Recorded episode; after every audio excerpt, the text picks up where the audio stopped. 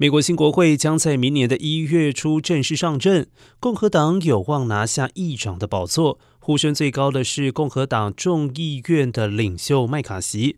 不过，近来传出共和党党内有异声，除了宣布挑战的毕格斯之外，也有部分的议员传出打算支持其他候选人选。虽然面临来自党内的挑战，麦卡锡仍然积极实现政见。